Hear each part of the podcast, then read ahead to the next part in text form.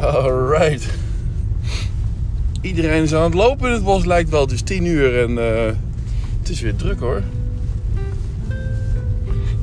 Uh, hoe hebben mensen hun, uh,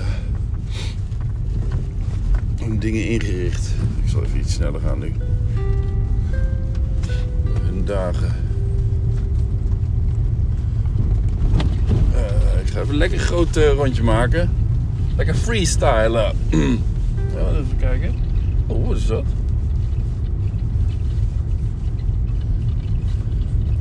Oh, dat is van hem. Oh, ze er ook. Ah. ah. Ze zet even een uh, verkeersbord recht. Je weet nooit hoe ze heet. Ik trouwens ook de hondennamen weet ik niet. Wel van Ezra en, uh, en Nathalie Bakker. Ook een uh, mijn momenten. Eén of twee keer meegedaan, twee keer geloof ik. ik weet nog dat ze, dat ze aan het klagen was over dat, dat fucking dorp Lochem.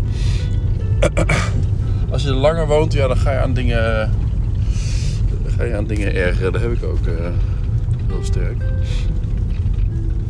En zij. Um, ik weet nog dat zij zo afgaf op uh, mensen die een mening hadden over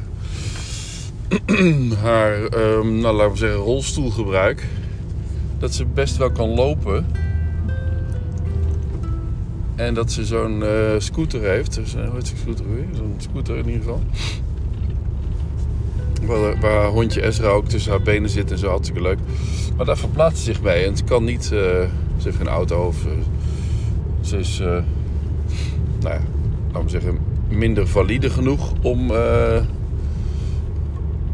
om in een, zich in zo'n scooter te verplaatsen.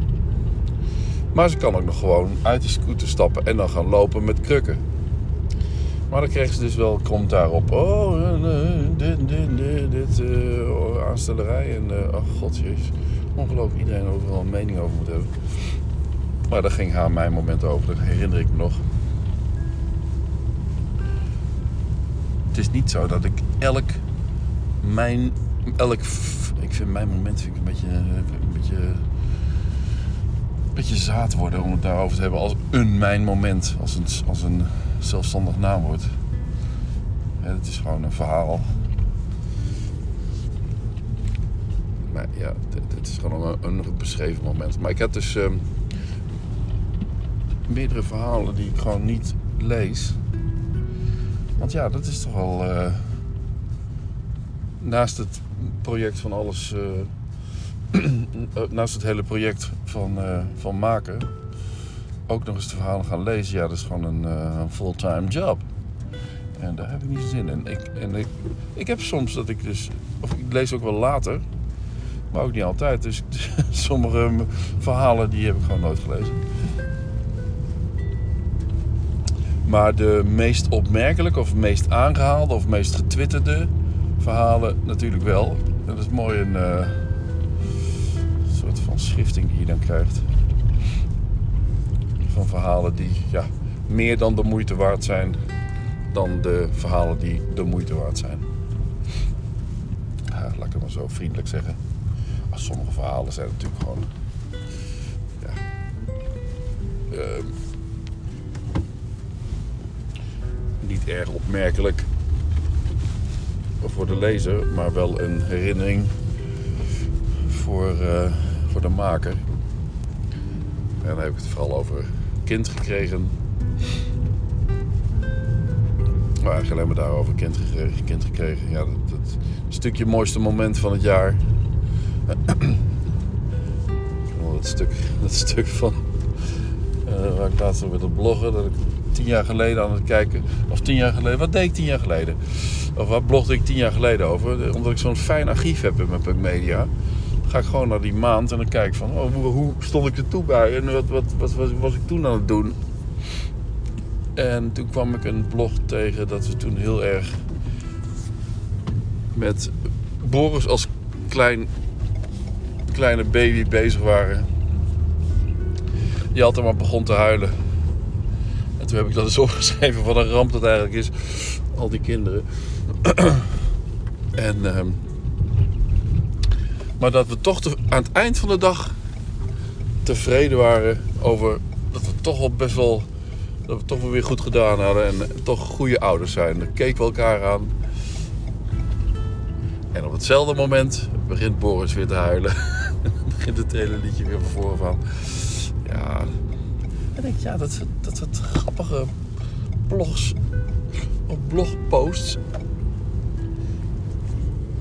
En die schrijf ik eigenlijk niet zoveel meer. Het is meer een bijhouden van producties en zo. Is ook makkelijker, maar het is ook, ja, ook saaier en, en minder. eh, kost minder energie natuurlijk. Maar is daarmee dus ook gewoon minder kwalitatief gewoon leuk om te lezen voor anderen. Misschien moet ik daar eens iets meer aan gaan werken. Lions Club Lochem. Opruiming totale leegverkoop. Dat is ook maar leeg al, volgens. Laat ook maar gewoon hangen. Zo, wat een lucht zeg. Mooie wolken. Achter het gemeentehuis. Het is nu 6 over 10. Zo, er wordt van achteren belicht. Die drijven de soft, softbox in de lucht. Gelig. Dan heb je natuurlijk de Sint-Gedula-kerk. Met zijn toren die ik al vaker eh, gefotografeerd heb. En daar hebben we de huisjes. En yes. We hebben zij hun kerst. Ik zag bij Tanja dat hij het al helemaal donker had. Toen ik gisteravond langs reed. Dus eh, dat was wel zo donker. Die waren echt niet thuis.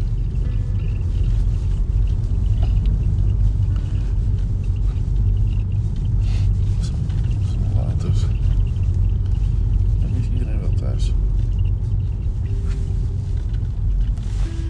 Grappige is, in het eerste blok A is alweer een huis verkocht. Dus dat blok dat staat nu, ehm, nou ja, ik denk dat het, dat huis dat maar een jaar bewoond is. Helemaal ingericht.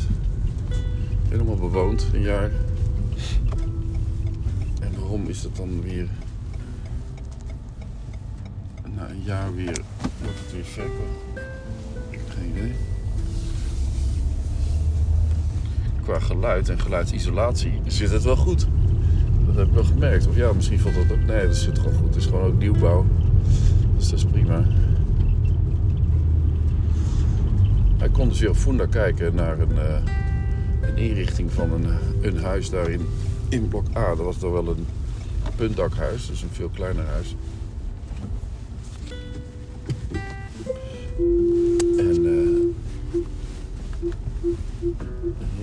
Zo.